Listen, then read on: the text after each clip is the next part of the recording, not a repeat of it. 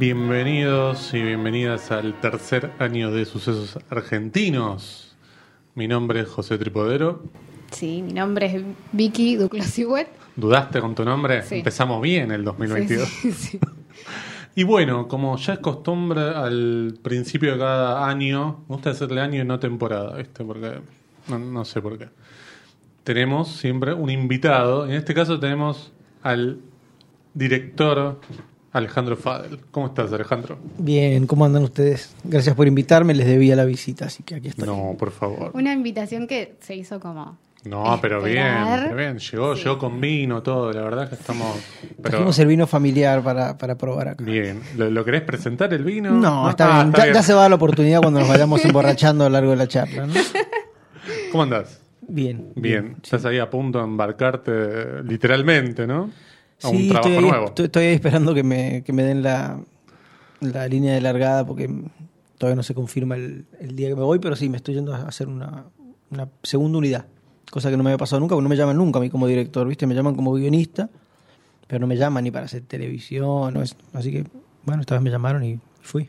¿Qué te gustó más a vos?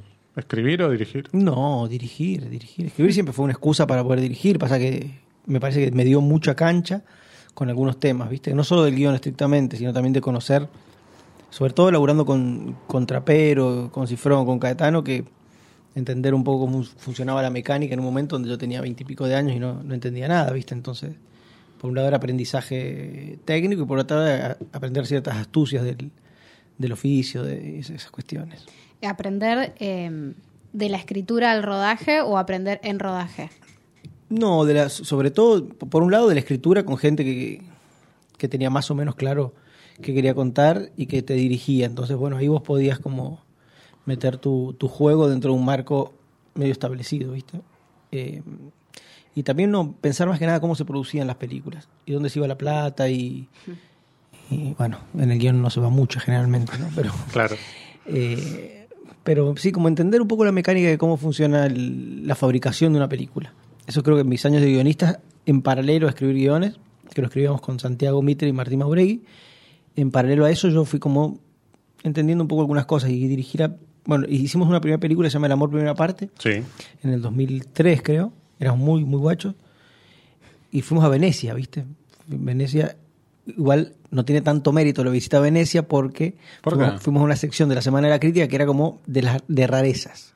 La Ah. rareza nuestra era como que éramos cuatro directores. Claro. Pero la rareza del año anterior es que la hermana de Samira McMalbaff había hecho una película a los 13 años. O sea que no sé si era tan prestigioso el lugar. Era como un circo de freaks casi, ¿no? Claro, pero cuestión que fuimos nos embarcamos con las novias, los amigos, todo. Yo, pensé- yo era la primera vez que iba a Europa, además. Y, y llegamos y ya estaba uno de los directores, Juan, estaba ya instalado en el hotel. Nos habían, nos habían dado cinco noches de hotel. O cuatro, cuatro noches de hotel, como porque éramos cuatro directores, entonces nos hacíamos check-in y check-out todos los días para que cada uno pudiera dormir una noche en el hotel y no siempre estar en la pensión que habíamos alquilado, que no era en el, en el Lido, ¿no? Digamos, era en, en Venecia Rojo Shocking. Claro. Y, y, mm, entonces baja el director Juan, y ya estaba como en bata, así como muy elegante, creen- estaba desayunando con Spike Lee. Entonces ahí creímos que creíamos que, que explotaba todo, ¿viste? Pero después no, no nos dio bola a nadie y bueno, pasaron como 10 años hasta que, hasta que dirigí Los Salvajes. Eh, algo de que me llama la atención sobre que te convoquen para escribir o cuando convocan a alguien para escribir es dónde está puesta eh, la creatividad eh, en la escritura por encargo, como dónde tenés como el espacio para desplegar la creatividad cuando es algo que tenés que escribir para un proyecto que ya está quizás pensado por otra persona. Mira, raramente a nosotros nos llamaban por buenos guionistas. Nos llamaban más porque veían cierta cosa en, en nosotros, digamos, un pequeño talento para más allá del de creo que ninguno es muy bueno, así Martín por ahí un poco mejor con, con- con las estructuras y con las cosas clásicas de guion, yo soy el peor de los tres. Martín es- Martín Mauregui, que ahora este año va a filmar su primera película. Eh, yo era el peor seguro en eso, ya lo comprueba mis trabajos como director. Pero mm, Vamos, dale. el trabajo, digo, nos llamaban un poco por, por un aporte mayor, creo que el del guion, que era pensar una película. Que para Ah. mí es, es distinto, ¿viste? Ejecutar un guion tiene ciertos parámetros, que si lo, si lo haces a nivel industrial. Si trabajas con un director, que es además guionista de la película, aunque no escribe una palabra, pero sí lo dicen los créditos y, la guita de Argentores. eh, estás trabajando en, en- en inventar una película, Claro. básicamente. Esa es para mí la, la diferencia. Nunca, creo, o pocas veces nos llamaron para hacer un proyecto que tenía como todas las pautas fijadas y uno tenía que tener el oficio. Alguna vez pasó. Y fueron menos placenteras que estar desde cero inventando una película con alguien. ¿no? Entonces creo que nos llamaban más como colegas o como futuros colegas que, que como guionistas profesionales. Hay una cosa contraria. Cierta desfachatez, yo creo que Claro. Hay una cosa medio contraria a la de la idea del guionista que escribe medio como solo, aislado, en un sótano o en, en un lugar como medio desamparado. Acá ustedes escribían de a cuatro, es decir, tenían que tener un contacto todo el tiempo entre ustedes para ver. Sí, para sincronizarse, ese- digo, ese eso fue- está bueno. Ese fue un buen, un buen ejercicio porque, el, porque te prepara que el cine es un trabajo colectivo, ¿viste? Y que vos, como director, eh, trabajás de esa manera. Vos trabajás con el talento de otras personas y dirigís, dirigís gente, dirigís energías, dirigís eh, humores, Claro. más allá de poner los planos y, y esas cosas. Entonces, eh, haber tenido la cancha de laburar en equipo como guionista, que tenés que ser muy estratega para meter una idea, ¿viste? Yo sabía que si quería, yo en ese momento quería meter sueños, ¿viste? Estaba medio y mis amigos lo odiaban esto, esas ideas. entonces tenía que esperar el momento exacto para ver si ese sueño cuajaba, qué sé yo. Eh, por suerte creo que tenían razón los amigos, pero no me acuerdo cuál era la pregunta, pero No, esto de escribir eh, colectivamente, Ah, bueno, te- te- contrariamente te- a lo que es escribir Sí, solo te, en te tu da, casa. te- da cancha a nivel de que vos trabajás con algo más que no sos vos. Claro. Un, un escritor trabaja con, con sus ideas ¿no? y tendrá algunos amigos que le leen, y etcétera, etcétera. Pero, pero trabajar con alguien más que no sos vos te pone a prueba todo el tiempo tus propias ideas. Y eso es lo que te pasa siempre en rodaje, ya sea con el equipo técnico, ya sea con la luz, cómo te vino ese día, ya sea porque el efecto no estaba como vos lo querías, ya sea porque el actor o la actriz están de mal humor o con un humor raro. Entonces te, te, te enseña a lidiar con lo real, que para mí es la materia básica del cine, ¿no? Cómo agarrás lo real y lo, y, y- y lo llevas para que juegue con vos. Bueno, y, eso, pero- y eso casi nunca es forzado, Claro. ¿viste? Eso casi nunca es forzado. Trabajar con lo real es, es aceptar eh, de manera casi espiritual esa, esa pequeñez que uno tiene frente a la frente a la cosa que sucede frente al lente. Igual escribir solo te pasó con Muere Monstruo Muere. Ahí fue como una experiencia Las, las diferente. pe- las películas que hice, hice, hice dos largometrajes y hice en los últimos años tres cortometrajes o mediometrajes que son Sí. como más, más extraños, que fueron como momentos de prueba para otras cosas. Esas las escribo solo. Tengo muchos amigos que, que me leen y me van como... eh, sobre todo Martín, ¿viste? Un un gran amigo que nunca, nunca me dijo que un guion mío estaba bueno. Y siempre, siempre me dice que las películas están espectaculares. Entonces es un buen amigo, además de un buen guionista. Claro. Pero mm, sí, las películas hay algo como que yo vengo macerando mucho en la, en la cabeza y en las notitas que, que me armo en el Gmail, por ejemplo, que ya cuando voy a escribirlo es como una especie de trabajo más parecido al de, como al de un pintor, salvando las distancias y, y sin elevarme demasiado, pero como de armar un collage que funcione con esas ideas que yo fui anotando durante, durante ese tiempo. Entonces es un trabajo muy personal poder explicarle. Si, si bien las películas que yo hice son un poco caprichosas en algunos momentos, ¿viste?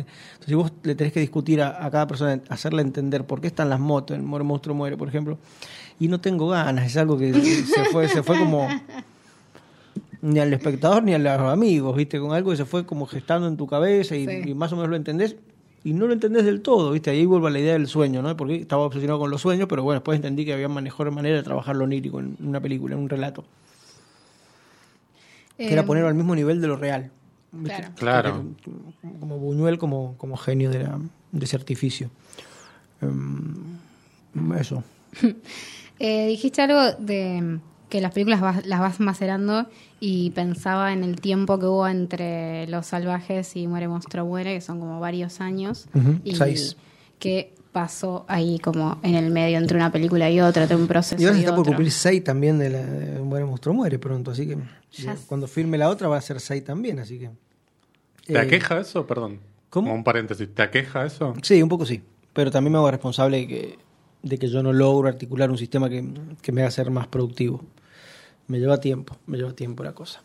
Por eso encontré como en estos cortitos que hice en el medio una forma de ir como filmando eh, sin la presión de, de la financiación, porque Los Salvajes fue como una película que yo hice después de intentar hacer una primera película con un esquema más clásico, ¿no?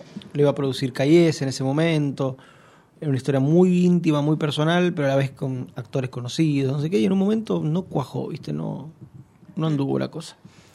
Y ahí me di cuenta que tenía que hacer una película posible.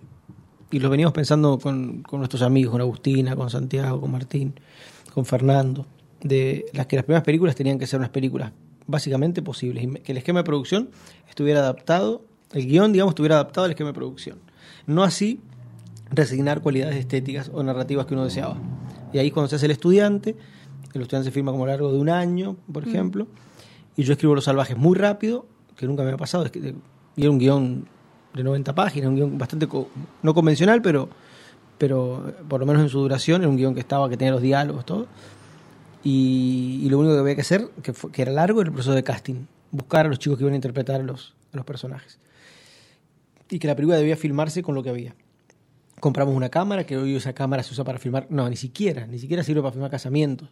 Pero en Los Salvajes pusimos la guita en los lentes, que es como una obsesión mía en con qué lentes voy a filmar, ¿viste? Entonces ahí y se sumó Juliana Pesteguía y Manuel Revela, que tiene muchísima experiencia, y la película se hizo con, nada, le hicimos entre 8, 10 personas a la, a la película. En cinco semanas, cuatro, siempre cuatro y, un- y después se corta cuando hay plata, me pasó en el Mon- monstruo también, y se retoma cuando juntamos un poco más de plata. Pero bueno, era, era- necesitábamos hacer dos películas para después eh, poder aspirar a, a hacer más. El estudiante le fue muy bien, Los Salvajes en su medida también le fue muy bien. Bueno, Santiago lo logró y yo todavía no tanto. Pero que, eh, ¿en qué momento aparece, digo, muere, monstruo, muere en estos, digamos, en estos seis años? ¿Cuál es el proceso hacia la siguiente película? ¿La película aparece mucho tiempo después o la película aparece rápido y después hay un proceso hasta que se filma? Bueno, o Monstruo Muere que... tenía una cosa muy, o sea, y Los Salvajes también, como muy íntima mía, que ahora creo que ya la, la fui licuando con los años, ¿viste? Como experiencias personales, emociones, como cosas que por ahí están muy ocultas en la película, pero que para mí eran difíciles de, de drenar, llam- llamémosle así. Entonces el, el proyecto apareció al toque. Yo lo he contado varias veces, pero lo vamos a contar una vez más. Eh, yo quería hacer un documental rápido. Un documental con elementos de, de, de- misterio, de fantasía. Que era un, era, el tema era hombres encerrados en lugares. Era un, un monasterio que yo visitaba con frecuencia en Tupungato. Que bueno, no vamos a contar su historia posterior porque no, no estuvo no es muy decoroso el destino de los sacerdotes. No, vean el club, si no. Eh, bueno, va por ahí la onda. Digamos, pero eran muy cinéfilos, ¿viste? Entonces yo tenía ganas de filmar con ellos. Les gustaba mucho Tarkovsky y El Señor de los Anillos, me acuerdo. Mm, Y yo quería hacer, bueno, hago un paréntesis de la pregunta. Sí. Yo quería hacer una película que me parecía genial, eh, que era que leyeran el libro de Paul Schrader sobre cine trascendental o sobre Bresson Dreyer y que hacerles ver, proyectar en el monasterio las Sí. películas de Bresson, filmar las proyecciones con los monjes mirando y las charlas mientras comían sobre la película, habiendo leído el libro de Schrader. Es buenísimo. No, Entonces es yo- quería hacer esa película y, les gustaba la idea, pero no me querían dejar filmar ahí. Después me di cuenta por qué no me querían dejar filmar ahí. Pero yo tenía ganas de hacer esa película y tenía ganas de hacer otra. Esa era, esa era como una película que imaginé que duraba 40 minutos, una cosa así. Era una película como... un medio, me- sí. Una, filoso- una media filosófica, así como de, de cosas que se me pasan por la cabeza y que no... Tengo otra también ahí en Gatera, son unos filósofos caníbales que nunca la voy a concretar tampoco. Eh, pero cuestión que estábamos en... lo- a lo- al- bueno, eran hombres encerrados en el tema. Entonces tenías el monasterio, un regimiento de frontera y un manicomio. Yo quería hacer un documental filmando esos tres espacios atravesados por una pequeña línea temporal fantástica. Era un personaje que iba como atravesando los tres estadios Ujú. de- del encierro, sin liberación. Y bueno, después me colgué y se me ocurrieron más ideas y, y terminé escribiendo un guion.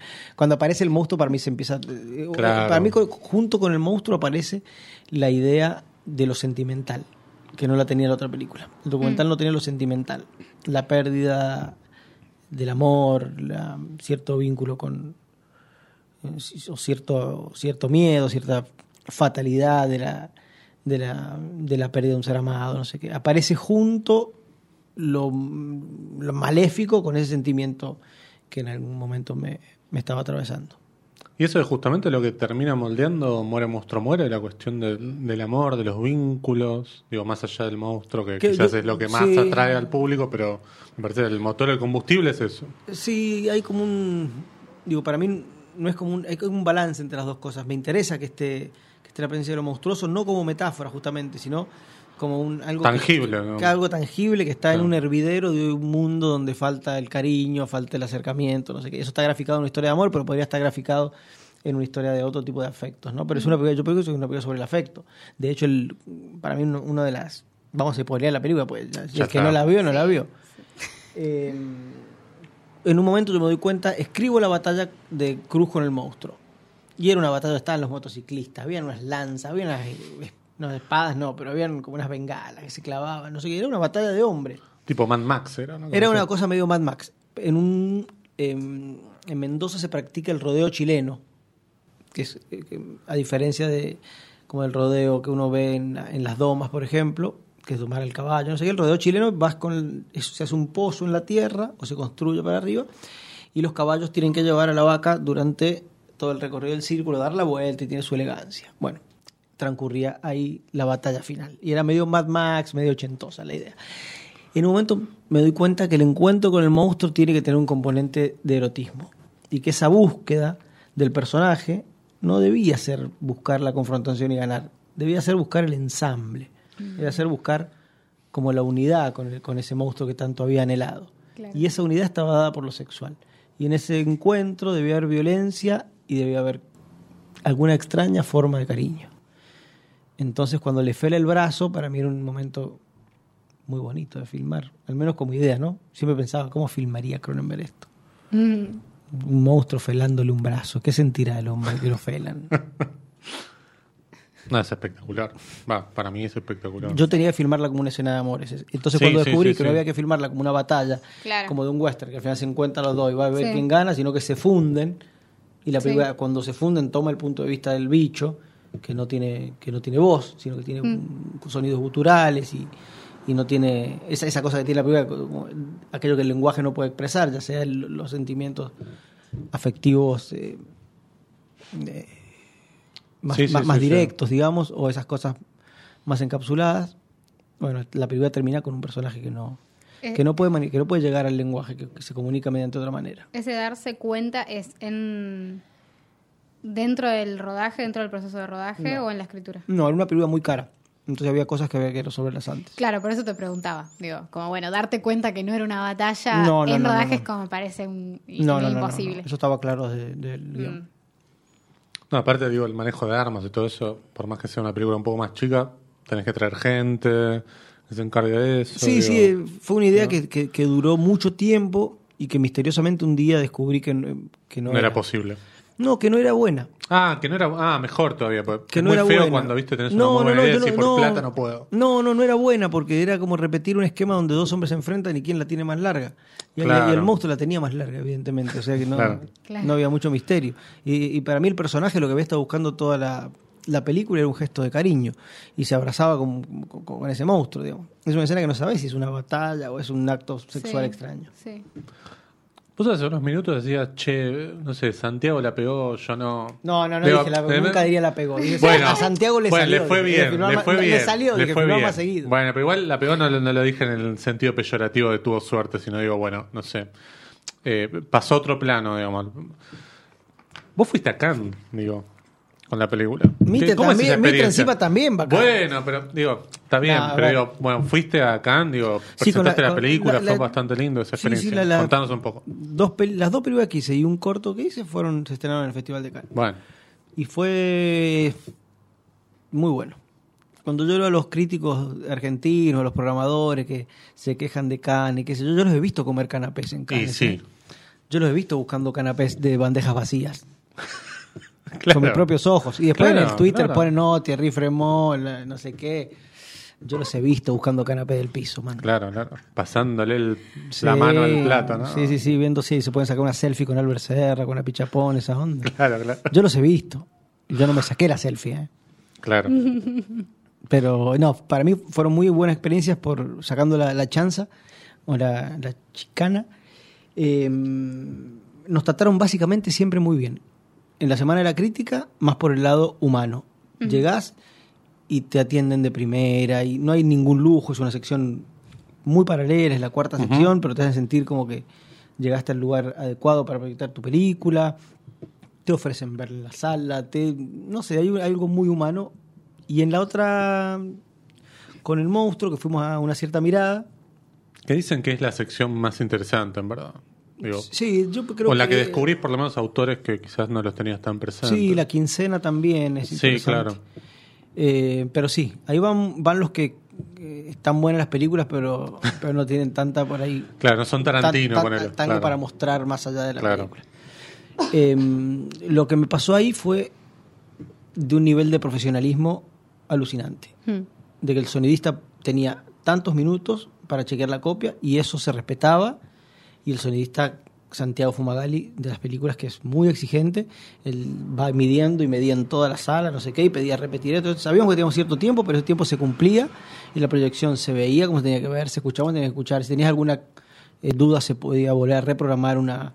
Nada, ahí hay como una presión total. Y, y- tampoco se pierde lo, lo humano, ¿viste? Es una escala muy grande, es enorme el festival, pero con le- la gente que produce películas. Hay como un amor al cine, de, ver- de verdad, yo lo siento así, ¿eh? Eh, más allá de que tiene su parte industrial, que es como una especie Más de acorazado sí. Potemkin, que tiene como vos tenés el palé arriba y abajo, donde están las- los desclasados que, que van a vender las películas, y el mercado es otra, otra cosa, es una cosa monstruosa. Casi no entra luz de sol, es como algo, como ir a la galería de Mundo Macabro, pero multiplicada por mil. Eh, y, ahí, Claro. y- y ahí ves cosas como, claro, que dice, la película se estrenó en Cannes, se estrenó ahí abajo, en ese sucucho enorme, ¿viste? Pero que, que ahí se venden muchas películas, pero bueno, de- y después está la parte como más eh, oficial, que yo lo que veo es como bastante amor por aún por las películas en, en cine, por el hecho de la proyección. eh, el director del festival se acerca, mira con voz cómo se ve, no sé, como algo... Mm. Y se come rico además.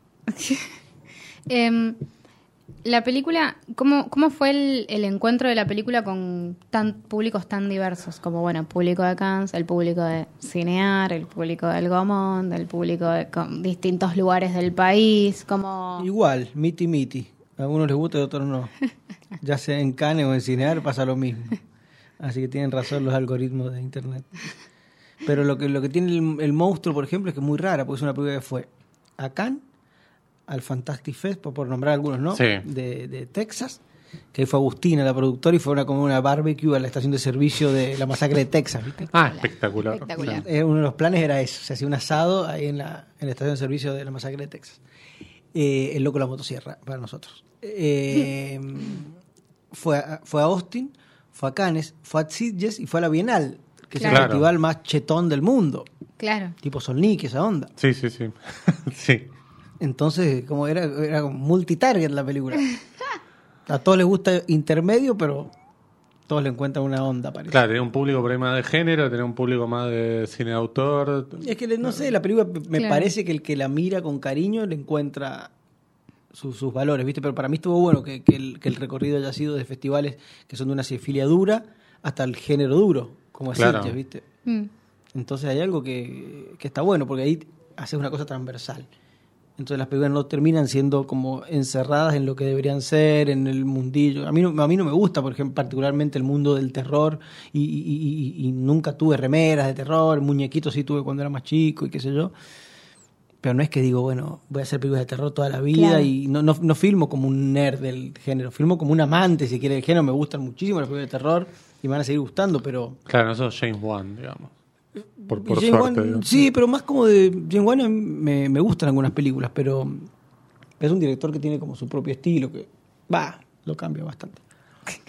Pero, Claro, pero no sale un género, digo, vos te movés más por, por otras cosas. pero me refería más que nada a la parte formal, ¿viste? Claro, Claro, Cuando, cuando uno, hace una película dentro de un género, ese Como género está en- tan, tan codificado que tenés que encontrar la vuelta Claro. para no hacer una remake Como de engolo- engolosinado con, con las cositas del género. Y ahí como, vuelvo- Claro. vuelvo a yo la idea quiero de los- hacer esto.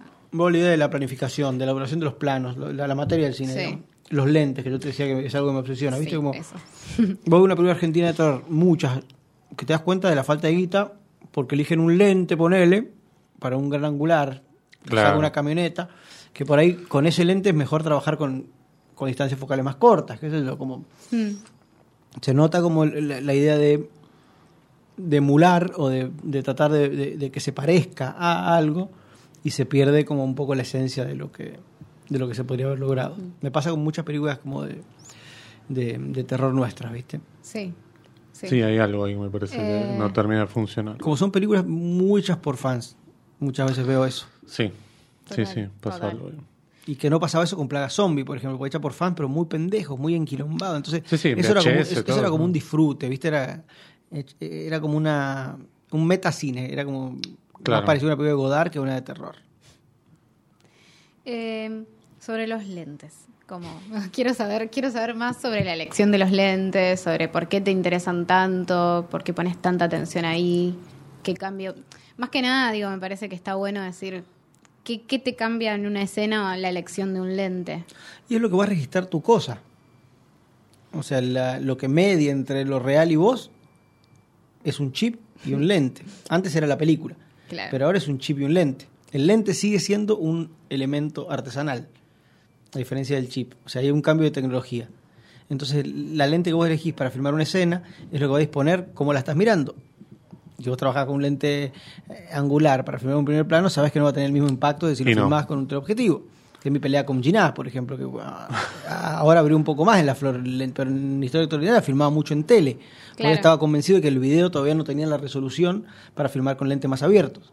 Yo le decía, bueno, pero si no filmas con lente más abierto, aunque te quede más choto, la película va a estar como muy, muy plana, ¿viste? Bueno, y eran discusiones sanas que teníamos respecto, porque es un tema que a él le interesa mucho también. Eh, y en Historia Victoriana, lo lindo de la película para mí como cineasta es, es ver cómo evoluciona la, la tecnología a lo largo de las 14 horas. Cómo pueden alquilar lentes más En la caros, flor, cómo decís, pasan del, sí, claro. en la Sí. flor, cómo pasan Sí. del mini DB a, a un 2K, no sé qué, como y, y ahí, sobre y los lentes también porque aprendo mucho. Es algo que no conozco, entonces trabajo con gente que sí conoce y que me dice, bueno, mira esto, mira esto, mira esto, mira esto, y ahí. Y en Moremos Tomore trabajamos con unos anamórficos que son los mismos que usó, por ejemplo, Bruno Dumont para Orsatán, Ah, mira. que a mí es una película que me encanta. Sí, para mí es una, bueno. una película de terror modernas que más me gusta. Yo siempre juego con esto, pero a mí las dos películas de terror, una es un poco más vieja, ¿no? Pero en lugares distintos son eh, Un gato en el cerebro de Fulci y Orsatán de Dumont, me parecen como las dos grandes Sí, películas de terror sí, desde lugares muy distintos. Y bueno, nada, el lente es tu, es tu decisión de cómo miras, ¿viste? Entonces, si no le prestas atención a eso, entonces ahí prefiero poner, poner guita. Los lentes de estos son, sí, los de Orsatán y, y son muy parecidos a lo que se hizo la cosa. No son exactamente los mismos, pero Mm. son anamórficos como en, como en la cosa de, de Carpenter. Bueno, ahí que nombras a Carpenter como una influencia, ¿hasta qué punto vos tomás conciencia de que es como un antecedente que vos tomás para tu película y en qué momento decís, bueno, lo suelto y este, esta es mi película?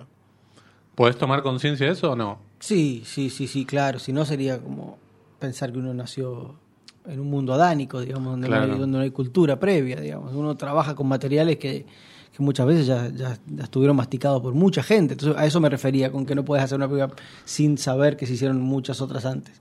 Si yo iba a hacer un monstruo, tenía que construir un monstruo que fuera, que tuviera algo de sorpresa. Entonces yo veo, Sí. veo todas las películas, los Sí, monstruos son flacos, Dios, corren, sí. van de aquí para allá, no sé qué, y bueno, hagamos un monstruo gordo, entonces que no tenga tantas habilidades. Yo le llamaba el monstruo anticapitalista, ¿viste? Que un monstruo que no fuera capaz de, ha- de hacerlo todo, como puede hacer un rico con la guita. Que tuviera sus vulnerabilidades, ¿no? Sí, sus torpezas, Claro, sus, eso, sus eso. falencias, ¿no? Como un monstruo medio carente también, Mm. como los personajes. Y, mm, y, y vos no te puedes hacer el, el sota con, con que se filmaron muchas películas seguramente parecidas o vinculadas a la que vos querés hacer. Claro. El tema, como decía, como el trabajo del pintor, que no llegué como a la, a la conclusión porque me perdí, es cómo ensamblás, o sea, yo pienso más el guion como un collage de elementos que tienen que tener una misteriosa unión que quizás no para todos está tan clara, pero que para uno tiene que tener como una, una confianza en que esas partes puestas en determinado orden van a generar un determinado tipo de emoción, que básicamente para mí el, el efecto más conmovedor del cine es emocionarse, para mí. Algo también Pa- que... Más allá de que parecen películas intelectuales, ¿no? No, pero digo, hay algo también que me parece súper interesante en tu película, es que el monstruo no es una construcción hecha en postproducción, nada más. Digo, está ahí presente, digamos, la, Sí, la por- cuestión artesanal. Dios, sí. estoy, estoy como adhiriendo a todo lo que dicen. Eh, sí, Sí, sí, y ese también es un- como un desafío, porque hoy Y es caro, digo, obvio. e- es más caro, para, para un público más joven se ve más trucho, ponele, pero pienso que siempre los monstruos eh, orgánicos por ahí, por cómo me formé yo, cómo se formaron ustedes, eh, son más eh, duraderos que los monstruos digitales. Un monstruo digital, incluso los, los más caros, ¿viste? Avatar tienen que hacer las dos para hacer los monstruos mejor, porque la tecnología va tan rápido que nunca vas a po- poder llegar a competir con un videojuego, con el nivel de calidad que tiene un videojuego. Y las películas, cuando intentan hacer eh, todo en postproducción, se parecen más a videojuegos. Claro. No digo que esté mal, digo que quedan muy eh, rápido, quedan viejas. Sí, mirá, tecnología. un lugar en silencio, Claro. digo, el monstruo, que es un monstruo medio genérico, está todo hecho en postproducción y vos Sí. decís, bueno, no me, no me asusta esto, porque lo- es lo- un lo- dibujo. Sí, en, en algún punto sí. Y a mí me interesaba tener los, eh, los actores y el monstruo en plano. En ese sentido, Claro. soy medio baciniano, ¿viste? Había, había que, que generar ese, ese efecto. Y esa cosa que, si se quiere, se ve como más trucho que un monstruo de la actualidad, no digo dentro de cinco años el mismo monstruo, eh, para mí le da algo de verdad a, a la película. Que la baba sea baba y no sean unos y ceros o ceros y unos. Sí. Para mí mejor que sea baba. Mario Baba. Claro, justo, mira. Eh, también decías algo sobre, sobre la, la cultura o las influencias, pero sobre no ignorar que hay cosas hechas antes y a veces hablamos acá o, o fuera del aire de lo que es como conocer la historicidad de la disciplina que uno está eh, llevando adelante. Eh, ¿cómo, ¿Cómo te parece que sos como muy cinéfilo? Digo, ¿Cómo te llevas con todo eso? Y me parece que es la primera pasión que uno tiene para ser director es ver películas. Pero viste que hay muchos directores Claro. que te dicen que no son cinéfilos. Claro. No como Claro. algo malo, pero no, sí pero como claro, ¿qué una pasa cosa, ahí? Como la diferencia entre qué mueve al director no cinéfilo en comparación como a un director cinéfilo, quizás uno entiende la tendencia lógica. Yo crecí en un pueblo que tenía cuatro videoclubes muy precarios. Entonces mi acceso a la, a- la cinefilia más dura, digamos, a la historia del cine, me hacía viajar todas las semanas 100 kilómetros hasta Mendoza, hasta la ciudad de Mendoza. A dedo en ese momento se usaba y, y te llevaban y no, no había tanto peligro. Y me alquilaba siete películas, volvía a la casa, las grababa y a la otra semana las devolvía y alquilaba siete más. Entonces ese acceso un poco más dificultoso te daba también tiempo, porque en el auto ibas pensando, porque en el camino ibas pensando. Y ahora hay cierta inmediatez, que yo lo veo como cuando fui a hacer una película en Sudáfrica, que hice, dirigí con una directora sudafricana un, un cortometraje, y me di cuenta que las escuelas de cine ya no enseñan mucho historia del cine. Que había, había gente que no había visto películas de Fellini, ¿entendés? Claro, de los no. directores que estaban ahí. Yo le decía, pero ¿cómo no, no vieron de Fellini? No vieron de Buñuel, no vieron... Creo que había visto Claro. de Casabetes, ¿viste? Como de- Sí. te estoy hablando de directores muy conocidos. Sí, ¿no? sí, sí, estoy sí, hablando sí. de, de Atapsat Pelasgian, ¿viste? Claro. No. Y a mí me interesa, sí, me interesan, me interesan las formas del cine. Entonces, para mí la forma del cine trasciende lo que te gusta. Es algo que, que, que vos investigás porque, no sé, si querés saber de montaje, tenés ganas de ver ciertos directores. Tenés que ver trabajo con actores, te gusta ver ciertos directores. Y tu trabajo es un poco hacer un mix de lo que te gusta, de lo que pensás, de lo que sentís, de lo que crees que puede llegar a financiarse inclusive, sin que eso sea como el primer objetivo, pero es una mezcla de una ensalada, ¿viste? Como, como- así trabajo yo por lo menos. Igual la psicóloga me dije que me compró una agenda este año. ¿Por qué? Eh, tiene razón. No vamos a entrar mucho en eso. pero No, no, no, está bien, está bien. Ahora perdón. conseguí eh, que mi hermano, que es editor de libros, me imprima unas hojas con los días, por lo menos. Entonces ya sé que tengo que hacer tal día. Por ejemplo, tenía venía a la radio y en la parte decía No, pero tarde. yo te entiendo, Ir a la Te- radio, no sé qué. Yo te entiendo porque también todos los años me compro una agenda y no paso del 10 de enero, ¿viste? Eh. Yo no me la compro, tengo una dificultad. Creo que No, me las dan, ¿viste? Hay gente que me quiere ayudar con la agenda, después yo no, no la termino usando. Y Eso que me gusta escribir, ¿viste? No, no es que... Es una cuestión, ¿viste? Del pasaje al digital que vos decís, bueno, no sé, lo cargo todo en el celular y no, no es y, por y no eso. aprendí a usar la de Google. Bueno, no importa. La, la cuestión es que El la, calendar, claro. la cinefilia es- está ligada como al interés por, por aprender para mí. La escuela Claro. de cine Claro. te da una parte, ¿viste? Claro. Pero después vos aprendés viendo cómo otro filmó un plano y contraplano. Entonces, si no sabes cómo otro filmó un plano y contraplano, digamos. Si yo voy a filmar el encuentro del monstruo y no sé cómo filmó Cronenberg Cromosoma 5, digamos, de Brut, y bueno, no me puedo hacer el boludo que ya hay gente que trabajó con fluidos a lo largo de la historia del cine. ¿viste? Claro. Claro. Este, mm, te pregunto por la cuestión del azar en esto. Yo te, te, te llevo otra vez a Santiago Mitre, te, juro que no es a propósito, pero. Este, mm, digo, ¿crees que hay un componente que tiene algo del azar? Decir, no sé, muere monstruo, muere, quizás si hubiera entrado a un circuito, si hubiera, hubiera entrado a un servicio de streaming, le hubiera visto más gente. ¿Crees que es eso o las películas hacen su camino este, natural, digo? Pues No, ¿sabes por no, qué? no, perdón, mí- perdón. Te digo esto. Em, ustedes hicieron Los Salvajes. Es una película fantástica, a mí me encanta. Sí, Y salió hace un par de años una película que se llama Monos. Sí, sí, ¿Te me, la viste? Me, di- me dijo Lisandro Alonso que era media parecida. Bueno, parecida, te digo. Bueno, dejémosla ahí. Pero digo, esa película después hizo todo un circuito, generó como un hype, no sé qué. Y yo decía, pero nadie vio Los Salvajes antes, digo. Y esto es una cuestión más de, no sé, de difusión o de, no sé, o de timing, digo. ¿Cómo lo ves eso vos, digo? Los salvajes ¿Qué pasa con las películas en general, digo? La- los salvajes estrenó en el circuito que ya no existe o que existe muy poquito, que era Malva Lugones. Que era un circuito muy hermoso para ese momento y al que yo quería ir. Y además no podía ir a otros lados porque no teníamos ningún libre de deuda del Inca ni nada. ¿no? Claro. Era una película ilegal. Y después se estrenó en, en- en países remotos y acá se estrenó muy, muy módicamente Los Salvajes. Eh, y en el caso del monstruo, a mí me hubiera gustado que la compre algún, alguna plataforma grande.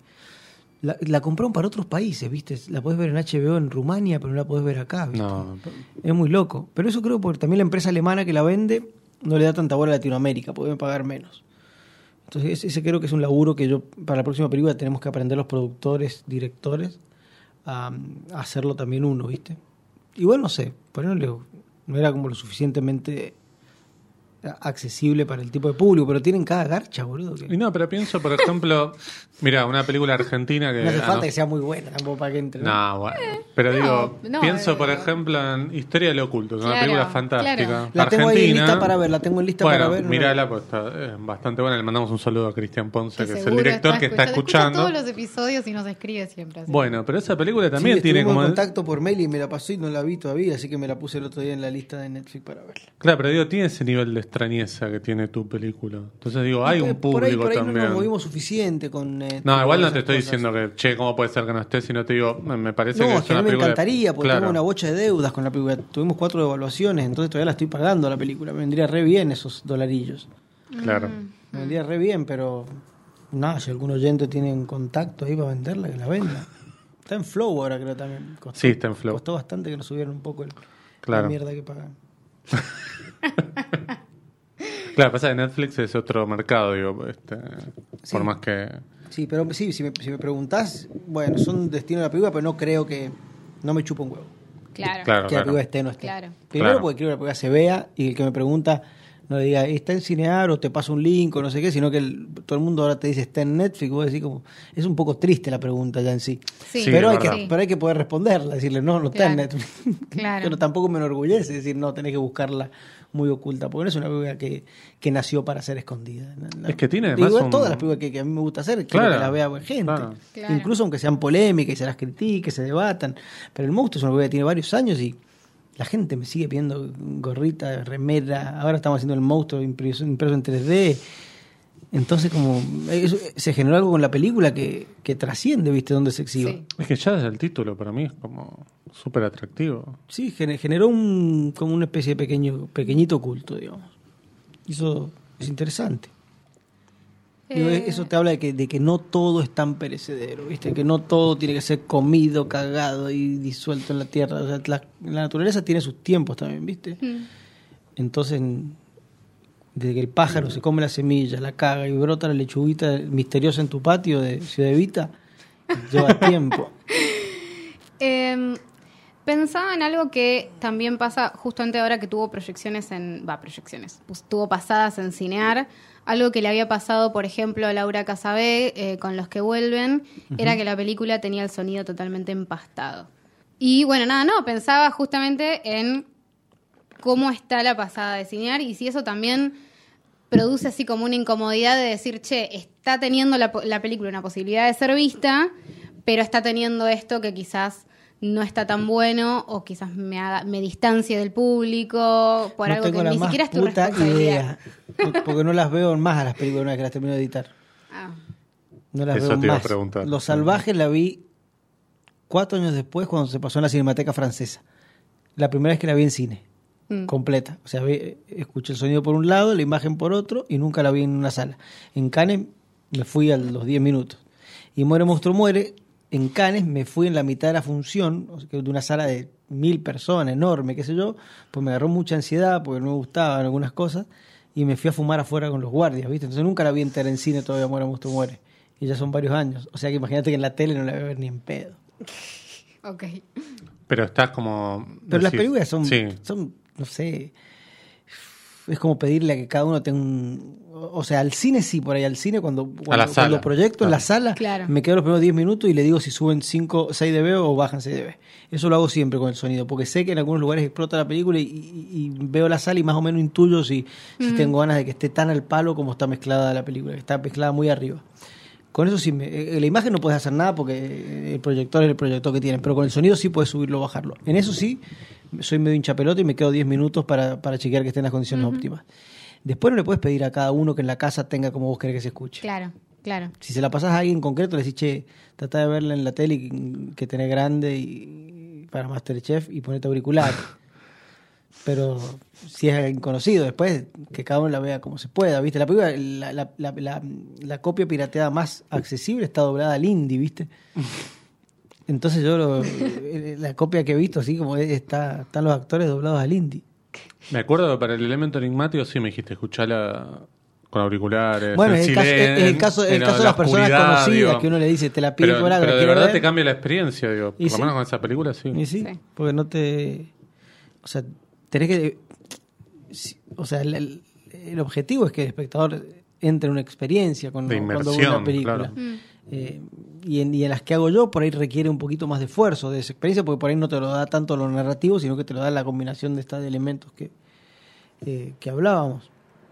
Entonces, sí, si alguien me dice cómo verla, y sí, ex- exijo que aún se pueda ver así. Pero bueno, es una batalla media perdida, ¿no? Mm. Nosotros mismos chequeamos un montón el teléfono cuando vemos las películas. Y hay que tratar de no Yo estaba viendo Ined, Vines el otro día porque Ah, la, quería sí. ver, la quería ver antes de ver eh, la de la pizza y... Y, Pizza. La de la pizza.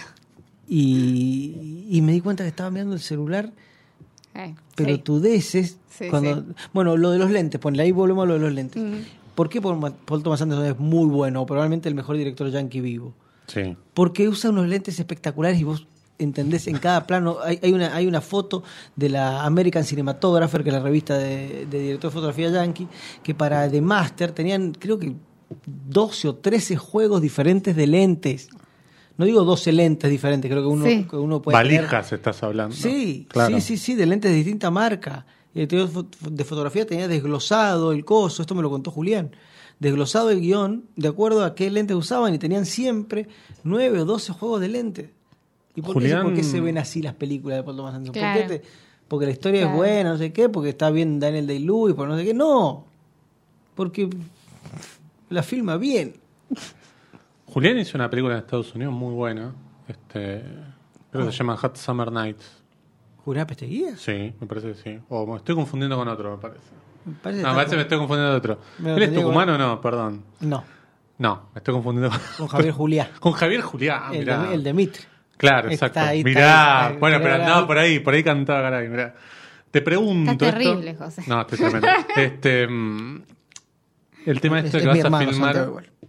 Este, le mandamos un saludo grande, esperemos tenerlo algún día acá. Aparte Ay. ustedes, yo siempre le digo que tiene, que Santiago no escucha tanto de podcast y eso yo digo, tiene un grupo de cinéfilos y comunicadores y críticos que tienen un test de la cordillera. Si no entendiste el final de la cordillera, medio que te tratan de giluno.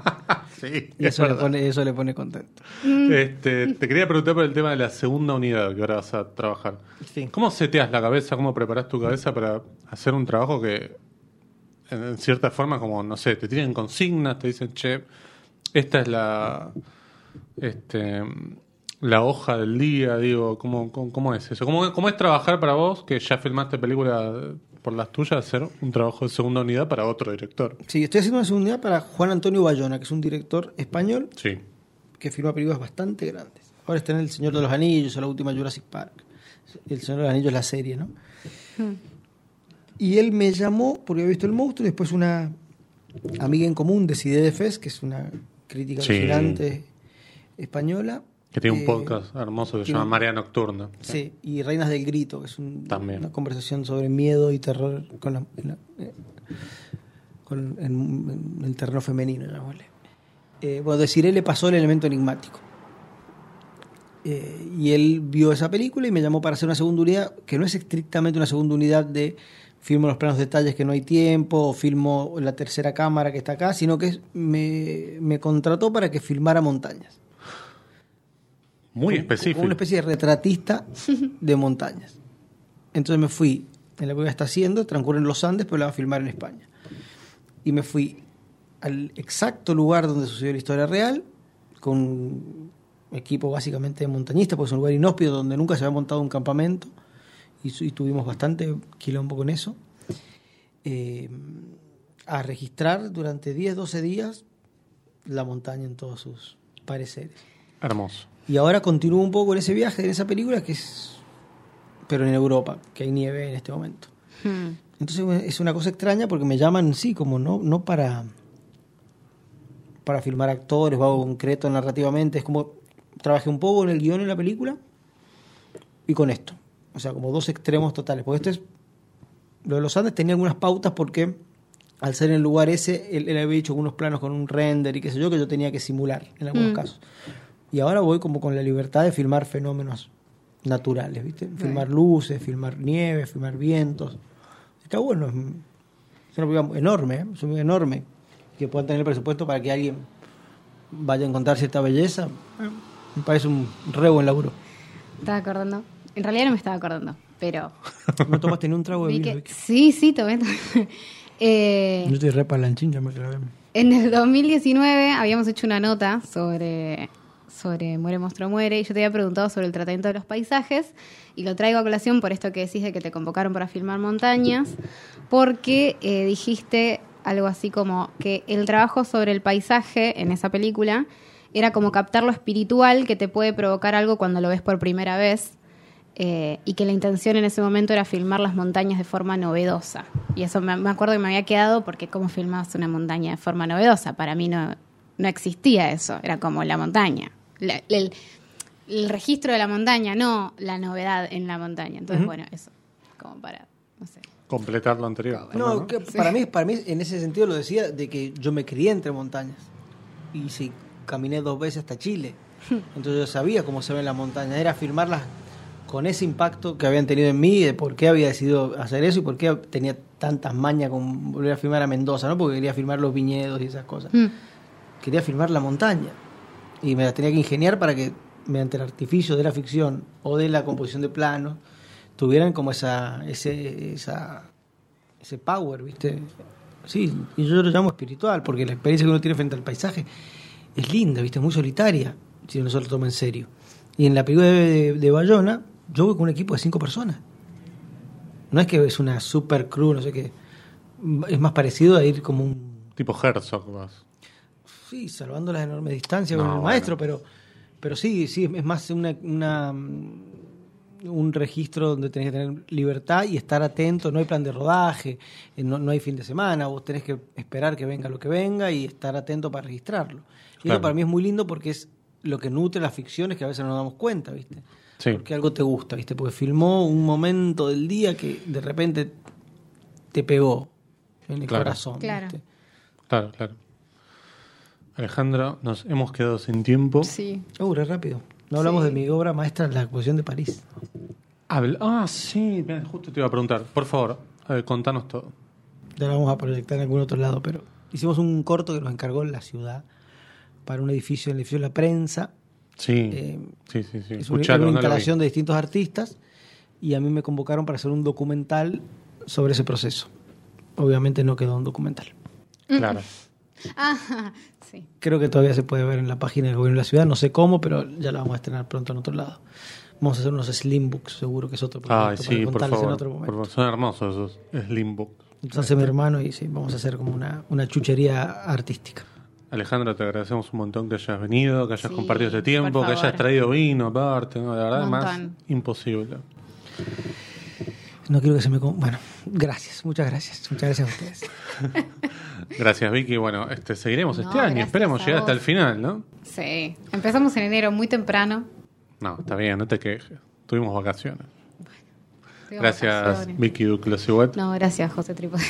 Gracias, Diego González, por operar. Gracias, Punto Cero. Gracias, Cristian Ponce. Espero que limpies tu casa. Este, y nos vemos. Adiós.